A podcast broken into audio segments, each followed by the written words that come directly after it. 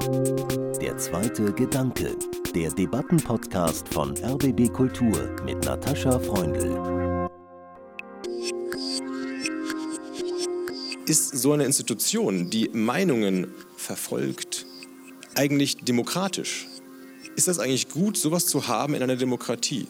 Mich interessiert Strukturen, nicht Skandale. Die Frage ist, was folgt daraus? Was machen wir mit Leuten, die legal handeln, aber die irgendwie die Ordnung abschaffen wollen? Das ist die Frage, die die Mutter und Väter des Grundgesetzes umgetrieben hat. Der Verfassungsschutz sorgt im Bund und in den 16 Ländern für die Sicherung der freiheitlichen demokratischen Grundordnung, erklärt das Bundesamt für Verfassungsschutz auf seiner Webseite. Ronen Steinke, Jurist und Journalist der Süddeutschen Zeitung, hinterfragt diese Aussage in seinem Buch Verfassungsschutz, wie der Geheimdienst Politik macht. Der zweite Gedanke hat die Buchpremiere am 11. Juli 2023 in Kooperation mit dem Berlin Verlag und Literatur Live Berlin Thalia im Pfefferberg-Theater aufgezeichnet. Es war eine intensive Debatte über die Frage Verfassungsschutz abschaffen ich bin Natascha Freunde und freue mich sehr, dass ich durch diesen Abend führen darf, äh, den Abend über den Verfassungsschutz und die politische Macht, die er hat, die er für sich in Anspruch nimmt, entwickelt. Und freue mich über das tolle Podium, natürlich mit dem Autor Ronen Steinke, rechtspolitischer Korrespondent der Süddeutschen Zeitung und Christoph Mellers, Professor für öffentliches Recht und Rechtsphilosophie an der Humboldt-Uni zu Berlin. Herzlich willkommen.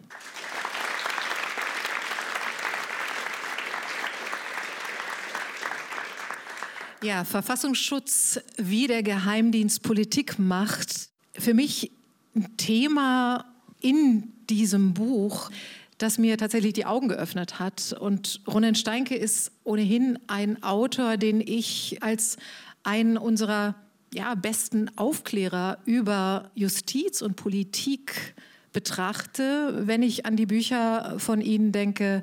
Unter anderem natürlich die Fritz Bauer Biografie, die so großartig verfilmt wurde.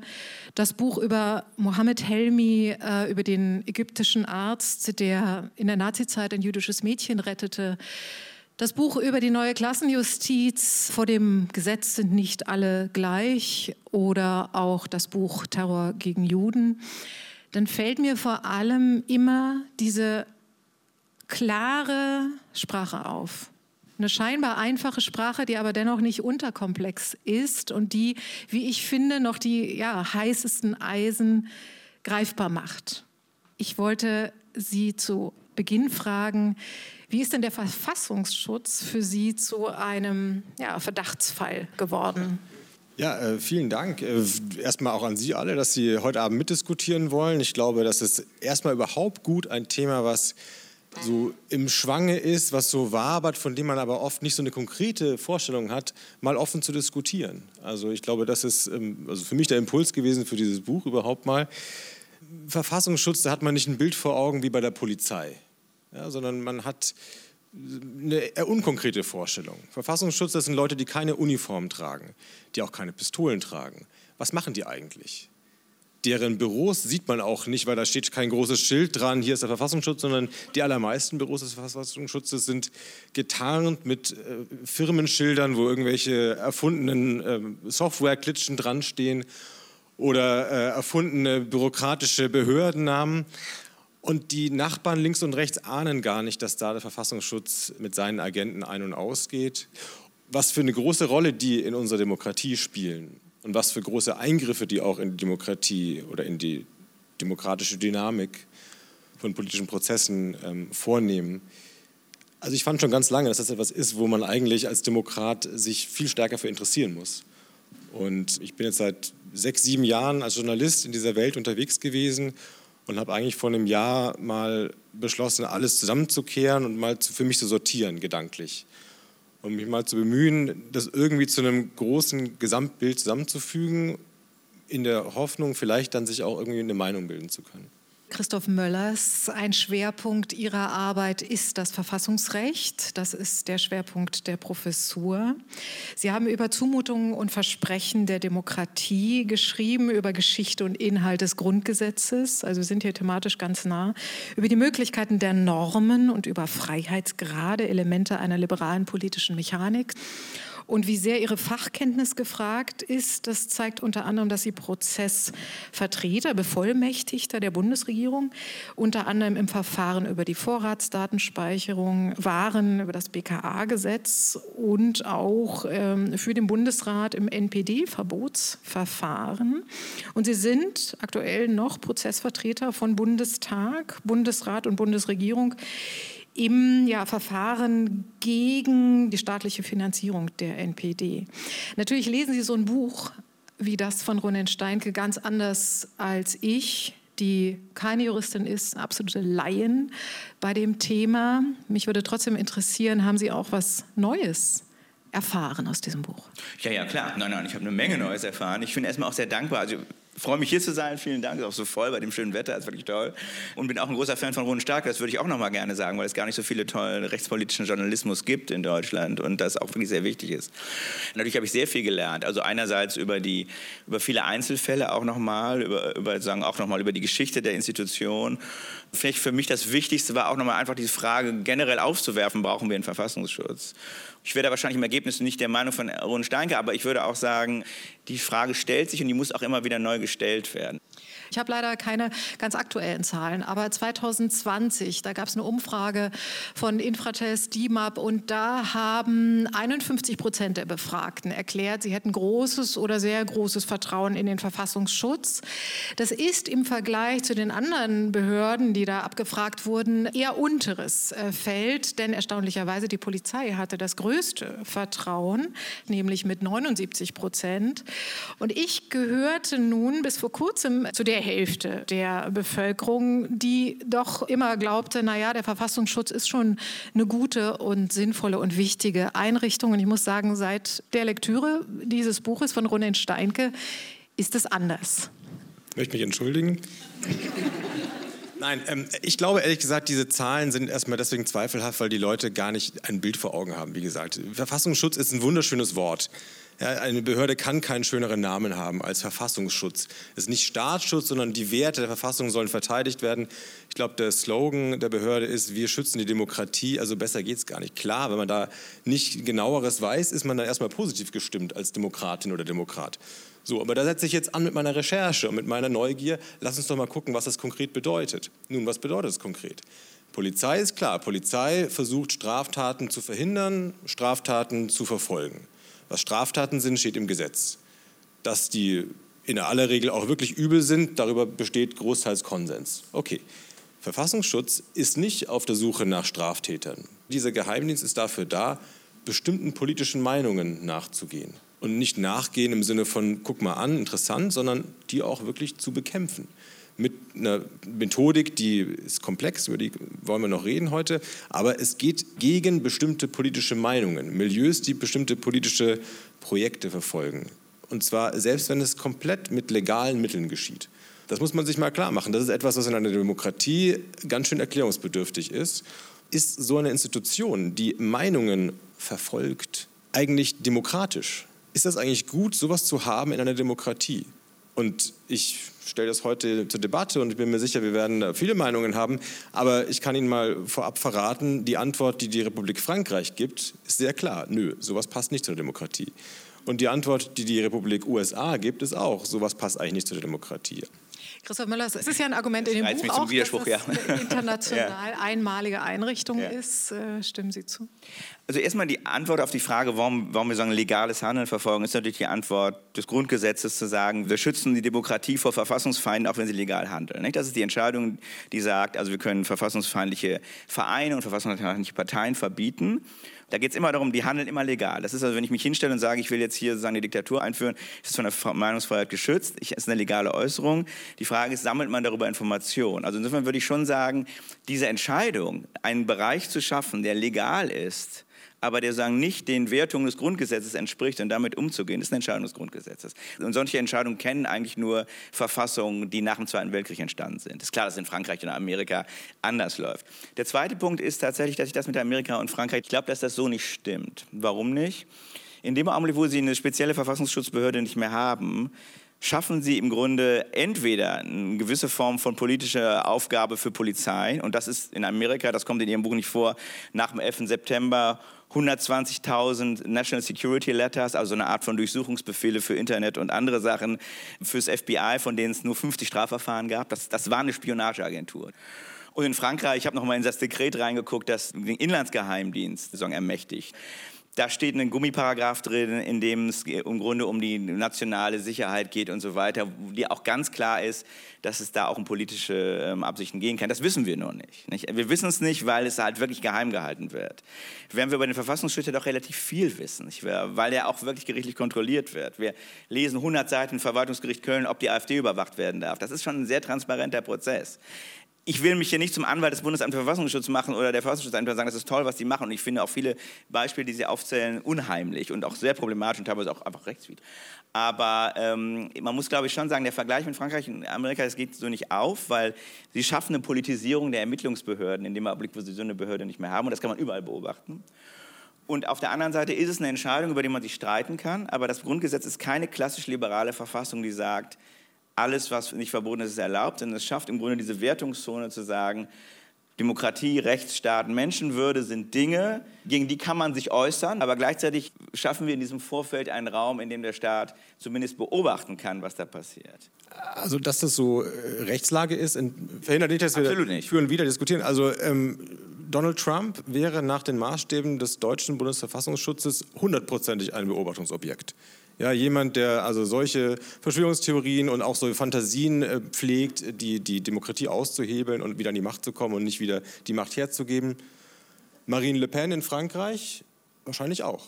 Ja, sehr vergleichbar mit der AfD von der politischen Ausrichtung her. Und dennoch sind das Vorstellungen, die den Franzosen und Amerikanern völlig fremd sind, und zwar durch die politischen Lager die Vorstellung, dass man dem Staat erlaubt, so in Freedom of Speech einzugreifen, Leute, die sich am politischen Prozess beteiligen, nicht durch Bomben basteln, sondern durch Antreten, Kandidieren, dass man die mit einem ja, mit einer Behörde so aus dem Spiel nimmt, das ist schon, schon besonders, schon exzeptionell. Das ist exzeptionell, aber Amerika und Frankreich sind sozusagen sind Republiken des 18. Jahrhunderts mit dem Politikverständnis, das ich sehr mag, das sich aber, glaube ich, in den allermeisten Staaten der Welt der Demokratischen auch nicht finden. Also das sind keine so guten Beispiele. Ähm, die, die, Liste lässt sich fortsetzen. Ja. Und die Liste der Staaten, wo legale Parteien vom Geheimdienst beobachtet werden, die ist sehr kurz also beziehungsweise die Liste der liberalen Staaten. Wir sind da mit diesem Ansatz zu sagen, auch äh, legale politische Bestrebungen können vom Geheimdienst in die Mangel genommen werden. Das ist in der ja, Gemeinschaft der liberalen Staaten sehr, sehr selten. Da würde ich sagen, sind wir alleine. Und den Grundgedanken, den teile ich auch, ja, dass man sagt, es ist klug und es ist auch legitim, dass eine Demokratie sagt, wir lassen hier nicht jeden rein und wer mit legalen Mitteln an die Macht kommen will, um diese Macht nie wieder herzugeben, das ist eine Gefahr, vor der muss sich eine Demokratie wappnen. Also Beispiele, die NSDAP, äh, Mussolinis Faschisten oder in der Gegenwart ja, Viktor Orban, der in Ungarn heute an der Macht ist, der legal an die Macht gekommen ist durch eine Wahl und seitdem den Staatsapparat von innen so umgebaut hat, dass er seine politischen Freunde weiterhin die Zügel in der Hand haben werden. Also solche Leute frühzeitig zu erkennen und außen vor zu halten, das leuchtet mir sehr ein. Nur hat man ja selten den Fall, dass die Leute das offen vorher sagen. Und dann beginnt es nämlich kompliziert zu werden. Wie unterscheide ich denn zwischen Antidemokraten, die die Demokratie nur missbrauchen wollen, und ja, kritischen Oppositionellen, die vielleicht frech und dreist und, und schrill sind, aber die dennoch ihren Raum haben müssen in einem äh, demokratischen Streit. Und diese Entscheidung, die trifft bei uns eine Behörde namens Verfassungsschutz. Das sind Wertungen, das sind Beweiswürdigungen, da muss zwischen den Zeilen gelesen werden, da gibt es auch Streit darum, ob die Wertungen dann am Ende richtig sind oder nicht. Und der eine Verfassungsschützer sieht es dann am Ende so und der andere sieht es so. Das sind Wertungen. Und ich glaube, die Frage, die wir uns eigentlich stellen müssen, ist, ist es klug, dass es eine Institution bei uns gibt, die diese Macht hat, am Ende den Türsteher der Demokratie zu spielen und so frei dann Daumen zu heben oder Daumen zu senken. Und das Besondere, schreiben Sie in Ihrem Buch, Ronen Steinke, ist die Tatsache, dass dieser Innengeheimdienst keine exekutive Gewalt hat. Mhm. Er beobachtet Menschen, er beobachtet Menschen auch auf Verdacht, wenn sie legal sich an politischem Protest beteiligen. Auf der linken Seite war das oft der Verdachtsfall, dass da kommunistische Umstürze geplant sind, auch wenn die Leute eben kommunistisch äh, nur beteiligt waren in Organisationen. Aber ja. Also der Verfassungsschutz sperrt keinen ein, da wird niemand mit der schwarzen Haube von der Demo weggezerrt, sondern die Methoden des Verfassungsschutzes sind viel subtiler, viel ziviler, aber auch sehr wirkungsvoll. Zum Beispiel Wenn man gelabelt wird als Extremist, Extremistin, bedeutet das Nachteile bei der Karriere. Es kann sogar das Ende der Karriere bedeuten, wenn man im öffentlichen Dienst ist. Die zweite Sache ist, die Organisationen, die vom Verfassungsschutz gelabelt werden als verfassungsfeindlich, können steuerliche Nachteile erleiden. Es gab kürzlich, vor zwei, drei Jahren erst den Fall, die Vereinigung der Verfolgten des Naziregimes. Existiert natürlich seit 1945. Konrad Adenauer war früher mal Mitglied, heute noch viele immer noch lebende, hochbetagte Zeitzeugen die würden vom Verfassungsschutz und werden teilweise noch vom Verfassungsschutz eingestuft als verfassungsfeindlich, mit der Folge, dass in Berlin die Finanzverwaltung sagte, also dann können wir euch nicht mehr als gemeinnützig anerkennen. Und dann müssen wir von euch eine Menge Steuern zurückverlangen. Und wenn man vielleicht als drittes noch dazu nimmt, Leute, die noch nicht den deutschen Pass haben, aber in einem Einbürgerungsprozess sich befinden, wenn da der Verfassungsschutz dazwischen funkt und sagt, Moment, das ist aber ein Verfassungsfeind, kann das auch ganz schnell ein Ende haben. Diese Dinge zusammengenommen bewirken doch, dass Leute Abstand halten von solchen gelabelten Gruppen, weil das kann für dich böse ausgehen. Ich sage mal drei Punkte, einfach weil ich glaube, es ist schwierig. Und ich bin, also ich bin lustig, ich komme aus einer 68er WG, dass ich sozusagen hier den Verfassungsschutz verteidige, ist auch ein bisschen lustig. Aber ich glaube, ich glaube, man, muss, ich glaube, man muss ihn anders kritisieren zu sagen, das ist eine Wertung, wer verfassungsfeind ist und wer nicht. Na klar ist das eine Wertung, das ist die Wertung unserer Ordnung. Also wenn wir nicht mehr anerkennen können, dass jemand ein Demokratiefeind ist oder nicht, wenn wir das nicht mehr unterscheiden können, haben wir ein massives Problem. Und das ist ja auch keine Wertung, die eine Behörde für sich vornimmt, das ist eine Wertung, die sagen, eigentlich politisch abhängig ist, was ich gar nicht für so schlecht halte, ehrlich gesagt, und die gerichtlich überprüft wird. Das muss man ja nochmal sagen. Das ist sehr selten, dass es Geheimdienste gibt, die so eine Einstufung vornehmen und dann stehen wir vor dem Verwaltungsgericht und die verlieren halt auch doch ab und zu oder gar nicht so selten wenn jemand im Verfassungsschutzbericht auftaucht. Das heißt, das ist jetzt auch keine irgendwie eine beliebige Wertung, die irgendwo stattfindet, sondern man muss sagen, wir sind eine Republik, wir haben gewisse Werte und wir können die auch definieren. Wenn wir das nicht können, brauchen wir sie nämlich auch nicht. Der VVN-Fall ist schockierend und schrecklich. Also ich meine, da sind, ja, wir sofort einig. Anspielen. Also ja, natürlich, das ist nicht etwas, was komplett im luftleeren Raum ist, sondern wie Sie sagen, von der, demokratisch angebunden an eine Regierung, die eine Legitimation hat.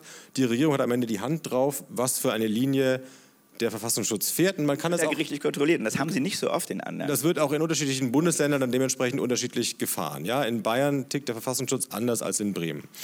Aber was bedeutet das? Und das, ich komme zurück zur Frage, wir als Demokratinnen und Demokraten können uns ja mal die Frage stellen, ist das denn gut? Es bedeutet beispielsweise, dass die Frage, ist die AfD eine Gefahr für die Demokratie? dass das von vielen Leuten im Verfassungsschutz lange bearbeitet wurde, dass da ein Sündenregister zusammengetragen wurde auf rund 1000 Seiten, die schlimmsten rassistischen Ausfälle und so weiter. Und das wurde dann am Ende dem Bundesinnenminister vorgelegt. Und der Bundesinnenminister Horst Seehofer hatte dann am Ende die Macht zu entscheiden, machen wir das jetzt, dass wir die AfD anprangern und einstufen oder nicht, mit allem, was daraus folgt. Nun ist der Bundesinnenminister ja aber gleichzeitig auch Parteipolitiker. In dem Fall, der war jahrelang CSU-Chef gewesen, zehn Jahre, und ein Fressfeind der AfD in jedem Wahlkampf. Und dass der natürlich da nicht eine neutrale Instanz ist, die also nur die Werte unseres Grundgesetzes aus reinstem Herzen verwirklicht, sondern vielleicht auch ein eigenes Spielchen spielt, das sieht man schon daran, dass er erkannte in diesem Gutachten des Verfassungsschutzes, dass da Sätze drin standen, wie zum Beispiel, der Islam gehört nicht zu Deutschland. Und er stutzte und sagte, Momentchen, das ist ja ein Satz, der könnte auch von mir stammen, der stammt sogar auch von mir. Und dann hat er den Verfassungsschutz nacharbeiten lassen, mehrere Wochen lang, und hat darauf bestanden, dass diese Sätze, die aus Sicht des Verfassungsschutzes demokratieschädigend sind, rassistisch so sehr, dass es die Demokratie untergräbt. Und dennoch hat der Innenminister die Hand drauf gehalten und gesagt, nein, ich finde nicht, die streicht ihr raus, die sind bitte weiterhin okay. Also ist das jetzt so für die Demokratie förderlich oder ist das nicht auch etwas, wo wir am Ende ein Störgefühl haben? Ja, das Problem ist doch nicht, natürlich habe ich ein Störgefühl, das geht natürlich nicht, das ist ein massives Problem. Die Frage ist doch nur umgekehrt, haben wir ein Problem, für das wir keine Lösung haben, wenn wir ihn abschaffen? Oder umgekehrt zu sagen, naja, Sie sagen, es ist ein Problem, wenn jemand eingeordnet wird vom Verfassungsschutz, kann er nicht Beamter werden. Die Frage ist, wollen wir Björn Höcke als Geschichtslehrer verbeamten? Wenn Sie jetzt sagen, ja, dann ist das konsequent. Wenn Sie, ja, aber sagen, ihn in Dienst lassen. Wenn Sie sagen, nein, dann müssen Sie halt ein Verfahren finden, um das zu lösen. Sie können sagen, wir machen eine politisch abhängige Behörde, dann passieren die Dinge, die Sie beschrieben haben, die sind natürlich schrecklich. Sie können sagen, Sie haben eine politisch unabhängige Behörde, das ist, ist mir ehrlich gesagt noch unheimlich. Dann haben Sie nämlich eigentlich keinen demokratischen Input mehr. Der geht immer daneben, aber er ist doch irgendwie am Ende transparent. Oder Sie sagen, wir machen gar nichts. Und dann sagen sie, es macht nur die Polizei, aber ehrlich gesagt, nichts, was Ben Höcke macht, ist illegal. Und andere Länder lösen das sehr stark durch eine unsichtbare Politisierung der Polizeibehörden. Die werden nie gerichtlich kontrolliert. Kein Land gönnt sich so eine gerichtliche Kontrolle von Geheimdiensten wie wir. Also ich wüsste wirklich keins. Nicht in Frankreich, nicht in den USA, nicht in Großbritannien jedenfalls. Und damit wird das Problem irgendwo hin verschoben, wo man gar nichts mehr sieht. Und ich halte es halt für ein Dilemma. Also ich halte es jetzt nicht für etwas, wo es eine einfache Lösung gibt, ähm, sondern es ist irgendwie das Problem, dass eine freiheitliche Ordnung sich mit freiheitlichen Mitteln selbst schützen muss vor Leuten, die nicht mitspielen. Und, und da würde ich, wäre meine Frage, was machen wir mit Höcke? Ne? Also eine Frage, die das Buch ja aufwirft, ganz klar ist, wer kontrolliert das, was der Verfassungsschutz macht. Sie können uns ja gerne noch mal erklären, äh, welche ja letztendlich sehr kleinen Gruppen Kontrolle über die Arbeit des Verfassungsschutzes haben. In erster Linie, wir haben gerade darüber geredet, sind es die Regierungen, die die Zügel in der Hand haben und mal locker lassen oder mal nicht. Und daneben gibt es auch noch die parlamentarische Kontrolle. Das sind Gremien, gibt es in Bundeslandebene und im Bundestag auch. Das sind Gremien, wo in der Regel so um die zehn Abgeordnete hinter einer gepanzerten Tür in einem abhörsicheren Raum zusammensitzen, einmal pro Woche oder alle zwei Wochen nur. Und aber nachher niemanden oder fast niemanden davon erzählen dürfen, was sie da gehört haben. Ist das jetzt demokratische Kontrolle? Wenn es da jetzt einen Skandal gab, der hinter den verschlossenen Türen besprochen wurde, kann man dann da als Abgeordneter danach Alarm schlagen und politischen Druck machen? Also ja nicht so wirklich, zumindest nicht, wenn man sich an die Regeln hält. Also das ist eine sehr schwache Form von begleitender Kontrolle, die obendrein eine ist, die nach politischen Proports besetzt ist. Also diese Abgeordneten, neun, zehn oder bis 15, die spiegeln auch die Mehrheitsverhältnisse im Parlament wider, sodass dort die Beschlüsse, die intern gefasst werden, auch die ja, Linie der Regierung widerspiegeln. Das heißt, das ist alles nicht ein wirkliches Gegengewicht in der Praxis zu dem, was die Regierung an Vorgaben gibt an Verfassungsschutz, eher so eine Art Begleitung. Wir haben ja auch noch eine gerichtliche Kontrolle, die gar nicht vorkommt in dem Buch und die doch immens ist. Also es gibt unzählige Verfahren, wo Leute im Verfassungsschutzbericht erwähnt werden und das wird äh, gekontrolliert und beanstandet. Die Tatsache, dass die äh, Entscheidung, die AfD zum ähm, Verdachtsfall zu machen, dann im Verwaltung, beim Verwaltungsgericht gelandet wird. Das Verwaltungsgericht hat gesagt, okay, solange wir das nicht geprüft haben, muss das Bundesamt erstmal aufhören damit. Da haben die geprüft, dann haben sie es wieder gemacht. Ich, nennen Sie mir ein Land der Welt, in dem ein Inlandsgeheimdienst vor einem Gericht, öffentlich verhandelten Verwaltungsgericht, so die Hosen runterlassen muss und dann sozusagen zwischendurch mal aufhört zu überwachen. Es gibt nicht so viele Beispiele. Aber das, das, das, das, das ist eine sehr effektive Kontrolle, würde aber Warum gibt es diese Beispiele nicht? Weil es, mir fällt auch keine liberale Demokratie jedenfalls ein, wo die größte Oppositionspartei, und das war die AfD damals, vom Nachrichtendienst zum Zielobjekt erklärt wird mit der Ansage, wir werben jetzt bei euch Spitzel an, wir werden jetzt bei euch gucken, was äh, besprochen wird in euren politischen Zirkeln. Also Sie glauben tatsächlich, dass also der französische Inlandsgeheimdienst nichts macht gegen den Front National. Das halte ich für sehr blau. Das glaube ich tatsächlich nicht. Das würde mich sehr wundern, nach allem, was ich über das französische System weiß. Das ist wirklich sehr schwer, weil also ein Geheimdienst, der sozusagen richtig hart, so clandestin operiert, läuft halt anders. Nicht? Und das ganze Front National-Milieu war gewaltbereit, überschnitt sich mit Neonazis, überschnitt sich mit alten SS-Seilschaften am Anfang und so weiter. Dass da nie jemand reingeguckt hat, würde mich sehr wundern. Ich glaube nur, die sind einfach exempt von gerichtlicher Kontrolle. Die gewaltbereiten Leute, das ist ja klar, das machen überall ja, die Polizeibehörden. Gut, aber, aber es geht ja um die, um die Parteitage, die Beschlüsse, die Leute, die Parteiprogramme aufstellen. Ja, wenn der Türsteher von Marine Le Pen beim Parteitag teilnimmt, das ist halt auch ein bisschen schwierig. Ich glaube nicht, dass es so funktioniert, ehrlich gesagt. Haben Sie, äh, Herr Möllers, haben Sie eine Erklärung dafür, dass der Verfassungsschutz hierzulande sich von den Behörden, Mitarbeitenden verdoppelt hat in den letzten 20 Jahren und das Budget verdreifacht? Also da würde ich sagen, das wäre, glaube ich, mein Ansatzpunkt für eine Kritik. Wie konzentrieren wir einfach die Effizienz der Behörde? Wie ist die Behörde erfolgreich? Wie definiert sie ihren eigenen Erfolg? Und was gibt sie dafür aus? Das wären so Fragen, die mich interessieren würden. Denn wir wissen in der Tat, und ich glaube, da sind wir voll auf einer Linie, generell von polizeilichen Ermittlungsbefugnissen, auch vom BKA oder von anderen Polizeibehörden, von der Bundespolizei, dass die, ähm, sagen, die Erfolgskontrollen immer sehr, sehr unklar sind. Nicht? Und dass es sehr wenig empirische Forschung darüber gibt.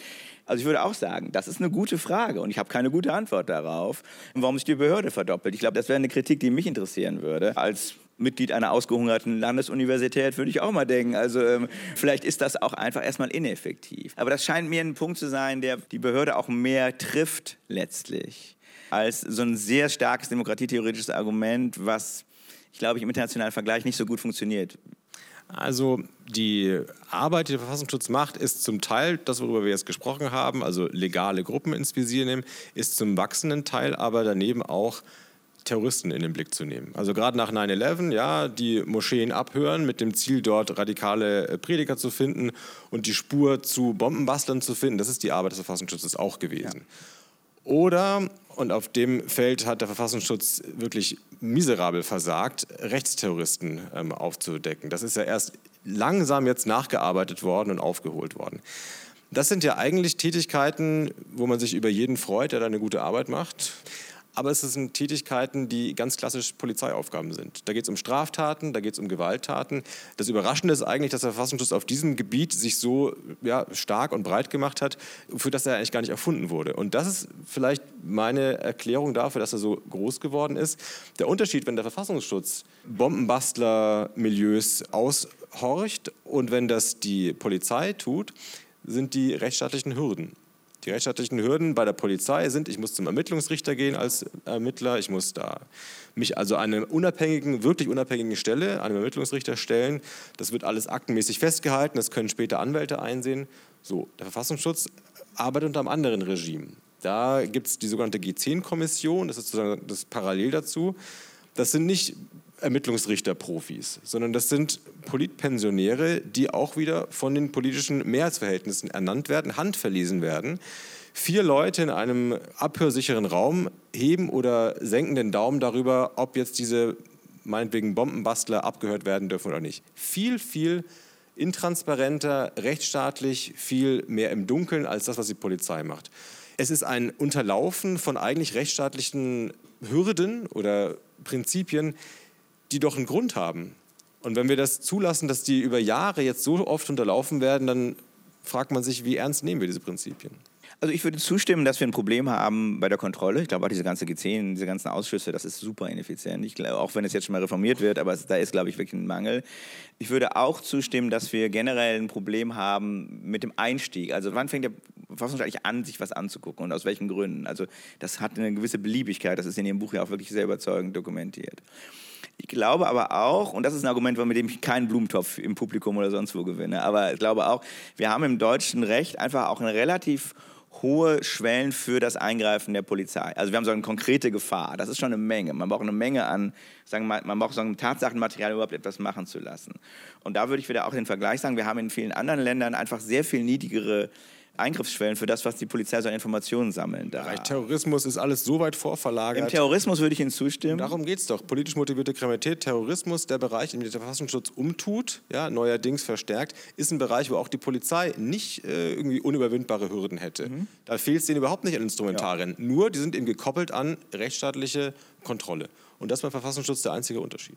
Gucken wir uns doch mal konkret die Fälle an, äh, die heute vom Verfassungsschutz beobachtet werden. Ja? Sie beschreiben die Monarchisten, die ganz klar sozusagen Umsturzziele haben. Das ist die Definition, dass sie gegen die Demokratie sind. Kein Beobachtungsfall. Ja, also Klimaschützer dagegen ja. Klimaschützer zu einem Teil jedenfalls ja. Es ist, Sie haben gerade beliebig, ja, es ist ein bisschen beliebig. Ich glaube ich nicht, dass es beliebig ist. Ich glaube, es ist ideologisch, ja. Und man kann darüber streiten und mal kann man sogar die Ideologie auch so richtig finden, die vom Verfassungsschutz da angewandt wird, zur Begründung dafür, dass eine bestimmte politische Strömung Demokratie schädlich ist. Und mal kann man das nicht so sehen. Äh, Konrad Adenauer meinte, alle Wege des Marxismus führen nach Moskau. Also, dass jegliches Liebäugeln mit diesen Ideen die Demokratie aufs Spiel setzt und uns den Sowjets zum Fraß vorwirft. Das mag sogar eine authentische und irgendwie durchdachte Haltung gewesen sein. Aber auf der anderen Seite konnte man genauso gut auch sagen, Konrad Adenauers Schmusen mit Nazis, die in seiner eigenen Regierung saßen, ist vielleicht das viel größere Problem gewesen. Also es hing auch durch alle Zeiten immer ein bisschen davon ab, auf welchem eigenen politischen Standpunkt man stand.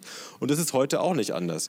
Ja, die das glaube ich so tatsächlich nicht. Würde ich auf das widersprechen, weil ich schon glaube, dass bei aller Liebe, und ich bin da wirklich auch kein jetzt harter Verfechter meiner eigenen Zunft, aber wir haben mit dem der Begriff der freiheitlich-demokratischen Grundordnung schon so einmal durchgearbeitet worden, so komplett beliebig scheint er mir nicht zu sein. Tatsächlich glaube ich, auch Ihre beiden Beispiele kann man da nochmal irgendwie ein bisschen überdenken.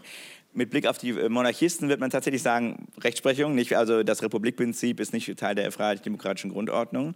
Die Einführung einer konstitutionellen Monarchie ist als solche erstmal eine Option, die zwar vom Änderungskern geschützt ist, aber nicht von der FDGO. Das kann ich jetzt in bla bla, aber am Ergebnis heißt das, nein, aber das ist ein, das ist ein juristisches Argument, das glaube ich so tatsächlich erstmal...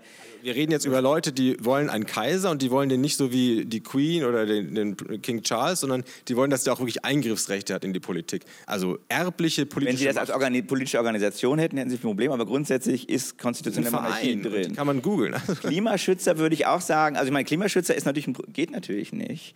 Da bin ich, glaube ich, auf Ihrer Seite, dass das nicht geht. Der Verfassungsschutzbericht hat natürlich immer das Tool zu sagen, es geht darum, ob sagen Linksextremisten sich der Klimaschützer bedienen, um ihre Ziele zu verfolgen. Das ist ein problematisches Argument. Also da will ich ihn gar nicht. Ähm, aber das ist, glaube ich, klar. nicht das Argument. Ich glaube, das Argument ist zu sagen, die wollen die Art, wie wir wirtschaften, kaputt machen oder die wollen die überwinden und damit wollen die eigentlich die Voraussetzungen für eine parlamentarische offene Demokratie überwinden. So, diese Annahme, dass nur freie Marktwirtschaft oder wie auch immer man das nennt und liberale Demokratie, dass nur die beiden zusammen funktionieren und sobald du das eine änderst, riskierst du auch das andere. Das ist eine sehr verbreitete Meinung. Ich würde aber sagen, es ist eine Ideologie und es ist vor allem eine, die ist nicht im Grundgesetz verankert. Ja, da haben Sie völlig recht. Ich meine, ich habe das gelesen, ich halte das auch für einen Skandal, wenn es so ist. Also ich würde auch sagen, Verfassungsschutz ist kein Kapitalismusschutz. Wir haben Artikel 15, wir haben, wir haben sozialbundes Eigentum, das ist überhaupt keine Frage. Ich meine, die Dokumente, die Sie haben, sind von so ein paar Landesämtern. Also ich glaube, das lesen Sie jetzt nicht im Bundesverfassungsschutzbericht zum Beispiel. Nicht? Also da, da steht nicht bei der Linkspartei beispielsweise. Ja. ja. Auch das ist eine Partei, die sich ja legaler Mittel bedient im Diskurs, aber halt die Meinung vertritt, die Art, wie wir heute wirtschaften, die sollte man aus vielen Gründen überwinden. Und das wird dann der zur Last gelegt. Also das ist der eine Vorwurf. Sie würde den Kapitalismus wird dann anders genannt, ja, freie Marktwirtschaft, freie Wirtschaftsordnung überwinden wollen, abschaffen wollen. Und der zweite Vorwurf ist, sie würde Kuba-Solidarität pflegen.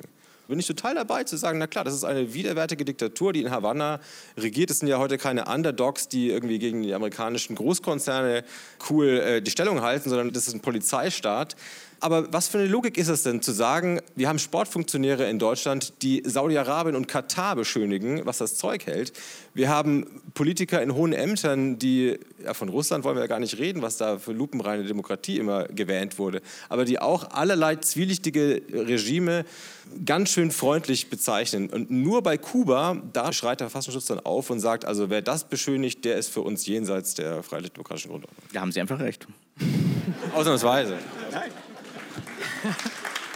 So viel schon mal dazu. Hätte der Verfassungsschutz nicht zumindest grundlegend reformiert werden müssen nach dem NSU-Skandal, Herr Müllers?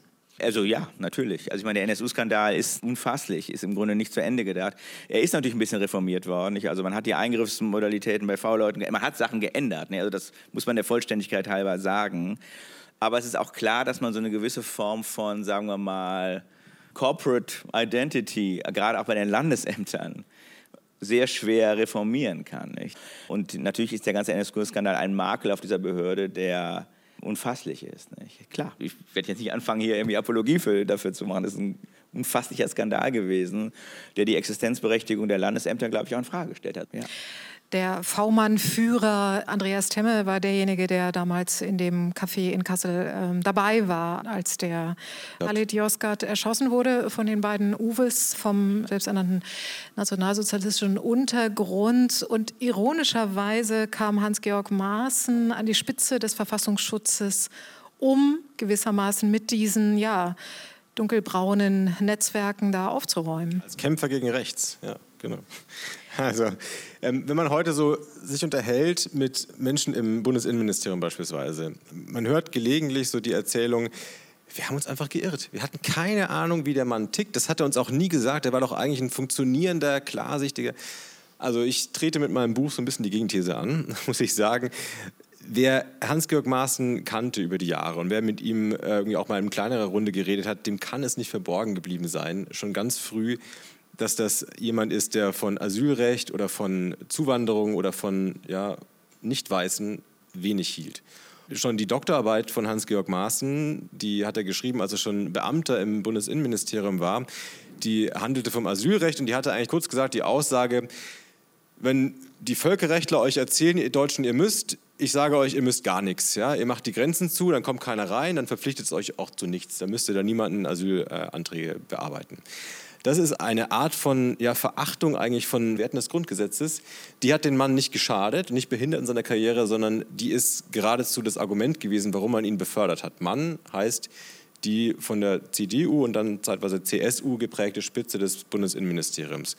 Und als dann 2011 NSU ähm, ans Tageslicht kam, man muss ja sagen, sich selbst enttarnte, und als dann 2012 klar war, man braucht einen Neuanfang, da hat man diesen Mann, der damalige CSU-Bundesinnenminister Hans-Peter Friedrich, jemanden, der absolut dunkelschwarzer Parteigänger ist, gesucht und in Hans-Georg Maaßen gefunden. Und Sie, Herr Müllers, verteidigen einen Verfassungsschutz äh, als Institution, der auch mit diesen V-Männern, Vertrauensmänner. Ich finde diesen Begriff besonders ironisch, und das ist genau der Grund, warum man ganz wenig Vertrauen in diese Institution haben sollte. Ja, gewissermaßen diese ja, rechten Netzwerke genähert hat ich verteidige jetzt nicht, wie man rechte Netzwerke genährt hat. Ich glaube nur, es ist immer also ist es natürlich alles ein Skandal, ist ja klar. Mich interessiert Strukturen, nicht Skandale. Die Frage ist, was folgt daraus?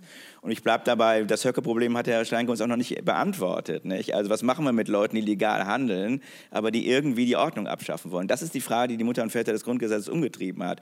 Und es gibt keine gerade Linie von dieser Antwort zu, zu Maßen, aber es gibt natürlich ein Strukturproblem, das auch sowas wie Maßen produziert. Da würde ich Herrn Steinke auch wieder zustimmen. Aber ich glaube, es ist ein bisschen, dann doch ein bisschen sehr journalistisch zu sagen, man verteidigt, sagen rechte Netzwerke wenn man sagt, man braucht eine Struktur oder man muss sich die Frage stellen, wie verteidigt man sie.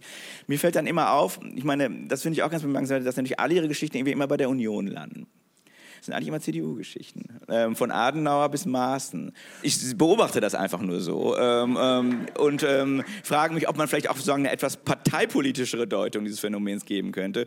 Denn man muss ja auch sagen, es haben sich immer wieder auch andere Entwicklungen gezeigt. Und man würde auch sagen, Moment, haben wir jemanden an der Spitze des, des Bundesamtes, der sich sehr dezidiert für die Überwachung der AfD eingesetzt hat, der gesagt hat, Klima, äh, zu überwachen ist, also die haben, sind nicht gegen die FDGO, das ist ein Irrtum, also der sich doch sehr stark so in eine Richtung geäußert hat, die irgendwie anders klingen. Nicht? FDGO, ne? freiheitlich-demokratische Grundordnung, ja, sag's nochmal für die... Bei Herrn Maaßen, ich meine, Herr Maaßen ist schon... So schnell wer, wer, wer, hat Herrn Maaßen großgezogen? Nicht? Am Ende Schäuble, würde ich sagen. Nicht? Ja, aber das ist ja, habe ich, ich mir nicht ausgesucht, dass Herr Maaßen CDU-Mitglied ist. Ähm, aber ist das denn vielleicht ein Strukturproblem oder ein Politikproblem? Ich weiß nicht, ich möchte mich ja davon freimachen, dass es nur dann, wenn irgendwie die eine Meinung oder die andere Meinung diese Instrumente nutzt, äh, mich stört. Ich möchte diese Instrumente als solche in Frage stellen. Also es kann ja nicht sein, dass ein vielleicht mit der Demokratie im Spannungsverhältnis stehendes Instrument nur dann ein Problem ist, wenn es in den Händen von jemandem ist, der nicht meine Meinung hat. Nein, aber ich sehe nur einfach Ihre Beispiele. Also ich finde es interessant, was man, kann, man kann die Beispiele halt unterschiedlich lesen. Die Schlüsse, die Sie aus den Beispielen ziehen, sind nicht die einzig möglichen Schlüsse. So wie wir auch sagen müssen, im Moment, ich sehe das Bundesamt für Verfassungsschutz nicht als eine Behörde, die auf dem rechten Auge blind ist. Also das sehe ich überhaupt nicht. Ähm, sehe ich auch überhaupt nicht zur Zeit. Ja, gut, aber nur, dass das sozusagen strukturimmanent ist, ja, würde ich bezweifeln.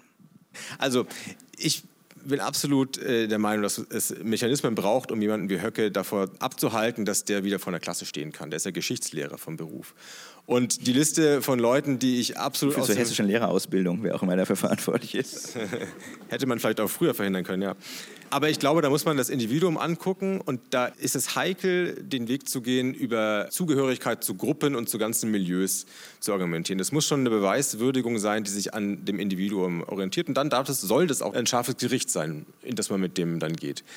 Was wir aber jetzt haben, dass man sagt, du gehörst der Linkspartei-Jugend beispielsweise an. Deswegen wirst du sozusagen mitsamt dieser Gruppe auf so eine rote Liste gesetzt und wirst bekämpft oder wirst irgendwie stigmatisiert ich glaube nicht, dass das ein Instrument ist, was, wenn wir das zur Verteidigung der Demokratie einsetzen, am Ende die Demokratie auch unbeschädigt lässt. Ich glaube, es passt eigentlich nicht zu der Demokratie. Mhm, würde ich Ihnen zustimmen. Ich glaube auch, dass die, diese ganzen Fragen der Verbeamtung, des öffentlichen Dienstes, der Gesinnung, Verfassungsgesinnung immer nur individualisiert beantwortet werden können. Ja, wir können, glaube ich, nicht die Fehler des radikalen Erlasses wiederholen.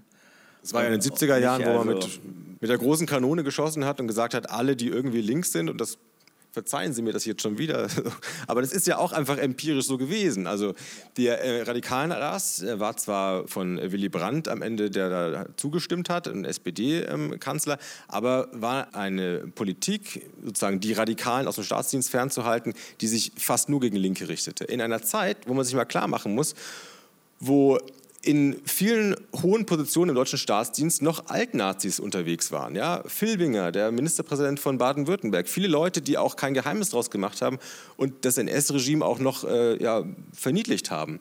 Und die haben keine Probleme bekommen. Ich glaube, die Zahl der NPD-Angehörigen, die vom radikalen Erlass erfasst und dann aus dem, Dienst, aus dem öffentlichen Dienst herausgehalten wurde, kann man so an zwei Händen abzählen und die Zahl der Linken, und das ist nur wirklich ein ganz weiter Begriff, wer da alles runtergefasst wurde. Das geht also in die Tausende.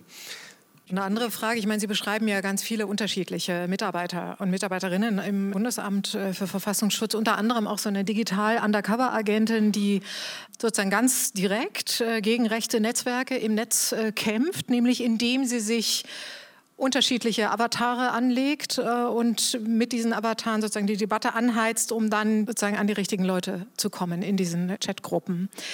Mich würde interessieren, wie schaut so eine Frau auf Hans-Georg Maaßen. Also welche internen Spannungen gibt es?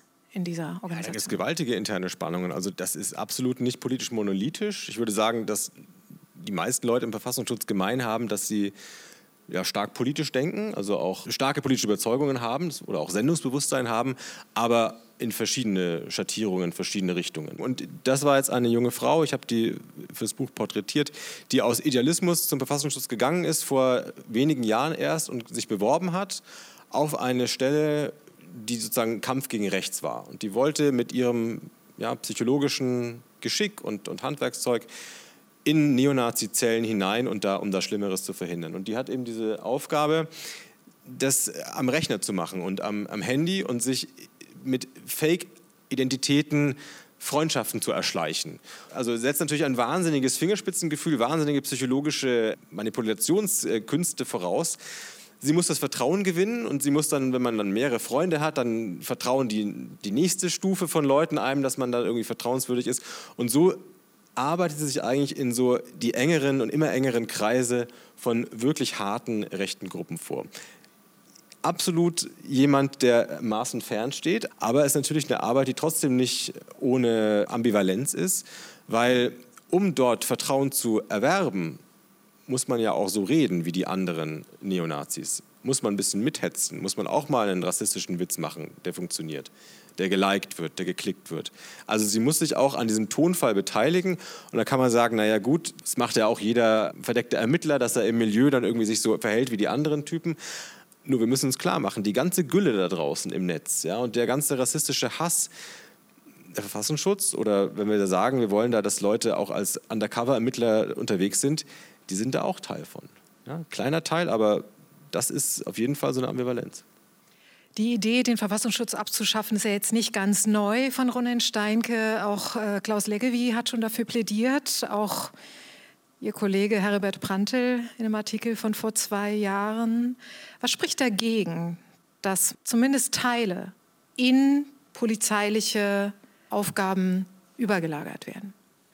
Also wenn man es freundlich formuliert, und der Verfassungsschutz ist ja ein Instrument in der Selbstbeobachtung der Gesellschaft. Nicht? Also es geht darum, dass eine Gesellschaft im Grunde ihre eigene Radikalisierung beobachtet und es anderen überlässt, damit was zu machen. Nicht? Und man liest den Bericht eigentlich auch, um sich darüber zu informieren, was es für Radikalisierung es gibt. Und man kann sagen, das Problem an so einer Form von Beobachtung ist erstmal, dass sie politisierbar ist, also missbrauchsanfällig ist und dass auch nicht mal ganz klar ist, was ihre Kriterien sind und dass sie natürlich auch Mittel benutzt, die wiederum Freiheiten einschränken. Und dann kann man darüber nachdenken, ob man das lässt. Und da bin ich erstmal kalt. Also ich will jetzt auch nicht hier sagen, um Gottes Willen. Ich glaube nur, die Frage ist, und das ist, glaube ich, die Frage, die man einfach erstmal ergebnisoffen stellen sollte, gibt es Beschreibungsverluste? Wissen wir weniger über die Gesellschaft? Oder wissen wir weniger über politische Radikalisierung? Und da bin ich erstmal vorsichtig. Da bin ich einfach ein Jurist, der sagt, also das abzuschaffen ist ein Schritt, weil ich auch glaube tatsächlich, dass was auf jeden Fall passieren wird, und da bin ich ganz sicher. Also das wäre eine, eine Verschiebung der Aufgaben der Polizei.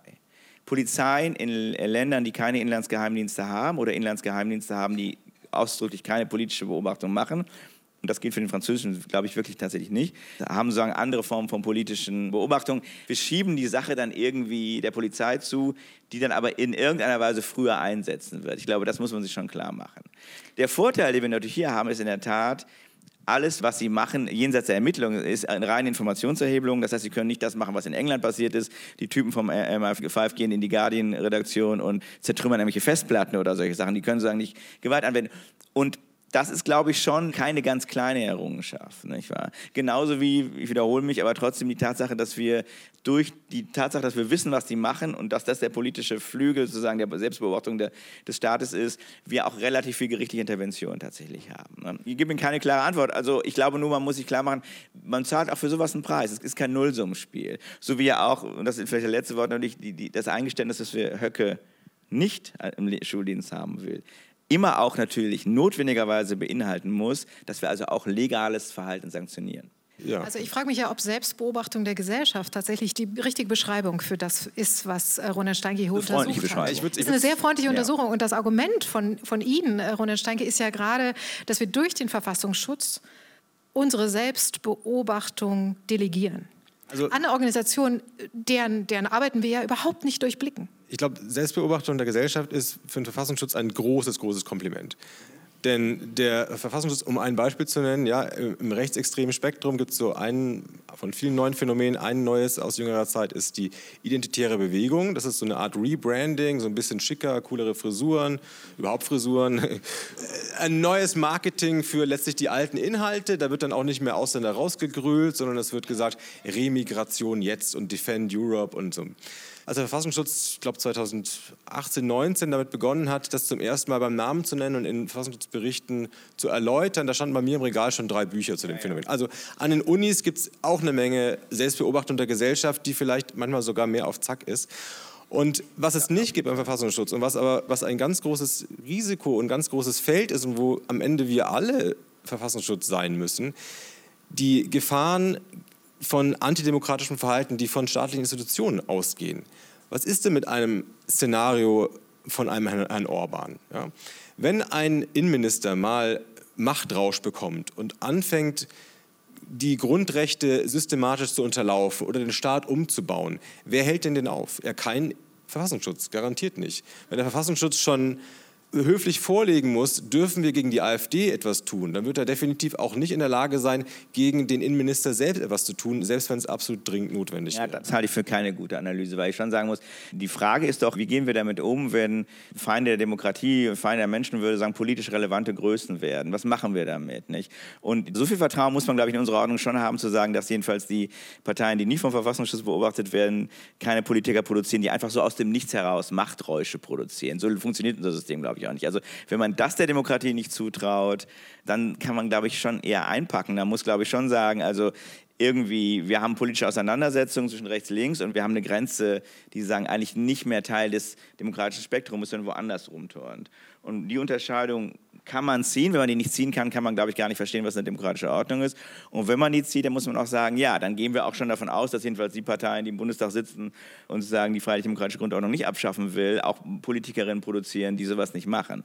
Also wenn wir sagen, mehr Angst haben vor einem demokratischen Staat, das kommt mir sehr obrigkeitsstaatlich vor, haben wir mehr Angst vor einem demokratischen Staat, als vor sozusagen den politischen Feinden, die, die vor ihm lagern. Das ich weiß nicht, überzeugt mich nicht. Ist das, Natürlich geht da viel schief ist das eine Paranoia? Ist es, äh, Polen ist nicht weit weg, Ungarn ist nicht weit weg, ja? Also das ist eine Gefahr, die ich glaube schon eine ist, der wir uns bewusst sein müssen. Es kann auch in Parteien, die bislang staatstragend sind und äh, vernünftig sind, auch sowas keimen. Und dagegen schlägt bestimmt kein Verfassungsschutzalarm, der dort in der Hierarchie äh, eingebunden ist. Dagegen braucht es eine wache Presse, da braucht es eine Wissenschaft, das will ich nur sagen, also der Verfassungsschutz hat allenfalls in einem Sektor einen scharfen Blick und wie scharf der ist, das haben wir ja auch schon gesehen, kann man auch diskutieren. Ich meine, das wäre mein anderer Punkt gewesen. Also, also ich glaube, einerseits fehlt so ein bisschen die Effizienzkontrolle und es fehlt auf der anderen Seite auch, dass die behaupten zwar, sie würden das machen, aber das sehe ich noch nicht so ganz. Es fehlt eben auch eine wissenschaftliche, also so eine Qualitätsstandards. Da gibt es, glaube ich, auch wirklich ein massives Problem. Also was bringt das eigentlich, da irgendwie so rumzutrollen im Internet, wie Sie das beschrieben haben von der Mitarbeiterin? Also eine Evaluation einfach nochmal der Qualität, der Art und Weise, wie die arbeiten. Da scheint mir nochmal eine andere andere Form von Schwachpunkt zu liegen, jenseits jetzt der politisch-institutionellen Kritik. Aber das wäre ein guter Aufgabenbereich für Ihre Professor an der Uni. Ronen Steinke, ich würde Sie gerne noch mal direkt fragen. Nach Ihren Erfahrungen jetzt, nach den jahrelangen Recherchen über den Verfassungsschutz, würden Sie sagen, so wie er jetzt konstruiert ist und mit dieser doch geringen Kontrolle einerseits und mit dieser starken politischen Einflussnahme, ist es eine Gefahr für die Demokratie? Also ich habe wenig Distanz zu der heutigen Zeit, ja, und man sieht es ein bisschen klarer, wenn man mal so 20 Jahre zurückblicken darf. Die Zeit des radikalen Erlasses war eine Zeit, wo eine junge Generation sich aufgemacht hat, die Gesellschaft zu demokratisieren. Ja, wo Leute gesagt haben, wir wollen in den Schulen, in den Unis mehr Mitsprache haben. Also wirklich ein Fortschritt in puncto Demokratie, wenn man Demokratie nicht versteht als äh, du schaltest einen Schalter an oder schaltest einen Schalter aus, sondern als so eine Skala, wo es irgendwie ein Auf und Ab geben kann. Da hat Deutschland wirklich einen Fortschritt gemacht und der Verfassungsschutz hat dagegen gehalten. Und jetzt heute, es wird vielleicht in zehn Jahren leichter sein, das alles so als großes ganzes Bild zu beschreiben, aber wir haben heute beispielsweise die Klimaaktivisten, ja, die aus meiner Sicht eine Frage aufwerfen, die ja, wirklich aus Sorge für das große Ganze aufgeworfen wird. Das sind nicht Leute, die irgendwas kaputt machen wollen und die den, die Demokratie abschaffen wollen, sondern die wollen eigentlich die Voraussetzungen dafür erhalten, dass es Demokratie geben kann. Und denen werden jetzt äh, kalte Füße gemacht durch Sprüche. Bundesamt für Verfassungsschutz ist da zurückhaltend. Ja, Thomas Haldenwagen, der Chef, hat also ausdrücklich sogar gesagt, die letzte Generation, die ja so am meisten in den Schlagzeilen ist, das sind eigentlich Leute, die in der Demokratie willkommen sein sollten. Und aber für andere Gruppen gilt das schon wieder nicht. Und in manchen Landesämtern ist auch schon jetzt ein härterer Ton, selbst gegenüber der letzten Generation. Was ist das für eine Botschaft an zum Beispiel die Klimaaktivisten, junge Leute, die vielleicht auch Politik erst lernen, dass man denen beibringt, wegen deiner Meinung wirst du jetzt vom Staat bekämpft. Nicht wegen deinen Hausfriedensbrüchen, wegen deiner Meinung. Ich glaube, das ist für die Demokratie nicht gut. Ich würde im Ergebnis zustimmen. Ich glaube aber trotzdem, dass Ron Stanke ein guter Liberaler ist, der politisches Problem als ein institutionelles Problem ausgibt. Weil ich glaube, das Problem, dass wir sozusagen hier Leute, sagen wir mal Klimaaktivistinnen irgendwie hier abschrecken, das ist ein massives Problem. Ist das ein spezifisches Verfassungsschutzproblem? Wenn die Generalstaatsanwaltschaft in München anfängt, ähm, irgendwelche Hausdurchsuchungen zu machen oder wenn wir sozusagen sonst was wissen über Justizaktionen, sehen wir, es ist gar kein Verfassungsschutzproblem. Zu glauben, die Behörde ist das Problem, wo vielleicht die Politik das Problem ist. Die Politik wird aber auch nicht dadurch verschwinden, dass man die Behörde politisch unabhängig macht. Heißt, dass man, glaube ich, politisch darüber reden muss, was für Arten von Protesten man zulässt. Und da würde ich sagen, dass diese ganze Abschreibung, die Kriminalisierung der Klimaaktivistin ist ein massiv massives Problem. Aber es ist kein Problem des Verfassungsschutzes. Aber wenn diese Behörde von sich sagt, sie sorgt für die Sicherung der freiheitlichen demokratischen Grundordnung, dann frisst sich sozusagen die Katze in den Schwanz. Naja, aber ich meine, wenn Sie sich darauf einlassen, dass Björn Höcke nicht Lehrer wird, wenn Sie sich darauf einlassen, dass vielleicht irgendwelche SS-Nachfolgeclubs nicht bestimmte Sachen machen dürfen, wenn sie sich darauf einlassen, dass wir vielleicht auch eine Grenze haben von das, was man als politische Partei sozusagen vertreten kann. Irgendwie brauchen sie dann eine Stelle, die sich das anguckt. Und diese Stelle muss kontrolliert werden. Die braucht auch transparentere Verfahren, braucht auch andere Standards. Also ich meine, ich bin für jede Reform dazu haben. Aber zu sagen, das Problem lösen wir dann einfach gar nicht oder das macht dann die Polizei, halte ich für ein bisschen kurz gesprungen. Aber wie eine Gruppe aussieht, die dieser Ordnung schadet, das ist eben ein großes, weites Feld, wo eben die einen bei links strenger hinschauen und die anderen nicht. Oder strenger bei rechts meinetwegen. Und das ist ein äh, Feld, wo ich glaube nicht wir äh, klare Kriterien haben. Das ist nicht wie so ein naturwissenschaftlicher Test, wo man was in eine Testflüssigkeit reinhält und kommt, ah, kommt blau raus, alles klar, ist rechtsradikal, sondern das ist ganz stark von Wertungen. Ja, wie jedes Rechts, aber wie jedes Rechtsproblem. Und trotzdem müssen wir es ja, entscheiden. Aber hier ist ja die Besonderheit, wenn es gelingt, wirklich Antidemokraten zu identifizieren und auszusondern, dann kann man sagen, hat man der Demokratie einen Dienst erwiesen. Wenn man aber einen in Wahrheit nicht Antidemokraten aussondert, hat man der Demokratie einen Schaden zugefügt. Und das ist eben diese Schwierigkeit, wenn man sich in so eine Rolle hineinbegibt. Der Gatekeeper, der kann genauso auch der Demokratie schaden, wie er der Demokratie nutzt. Ja, aber die Gefahr, eine falsche Entscheidung zu treffen, hängt dann nicht davon, eine Entscheidung treffen zu müssen. Sonst kommt Höcke halt doch wieder in den Schuldienst. Die Würde des Menschen ist unantastbar. Sie zu achten und zu schützen ist Verpflichtung aller staatlichen Gewalt kann die staatliche Gewalt die Würde des Menschen achten und schützen, auch ohne diesen Verfassungsschutz? Ja, also die Aufgabe ist ja nicht einer einzigen Behörde nur übertragen, sondern wirklich ja jedem. Und insofern, wenn alle anderen das machen, das geht schon, ja. Ich danke Ihnen ganz herzlich für Ihre Aufmerksamkeit. Ich danke den Gastgebern hier, dem Pfefferberg Theater, für das tolle Setting und ich danke natürlich unseren sehr auskunftsfreudigen und diskussionsfreudigen Gästen auf dem Podium, Christoph Möllers und Ronen Steinke. Herzlichen Dank. Vielen Dank auch Ihnen.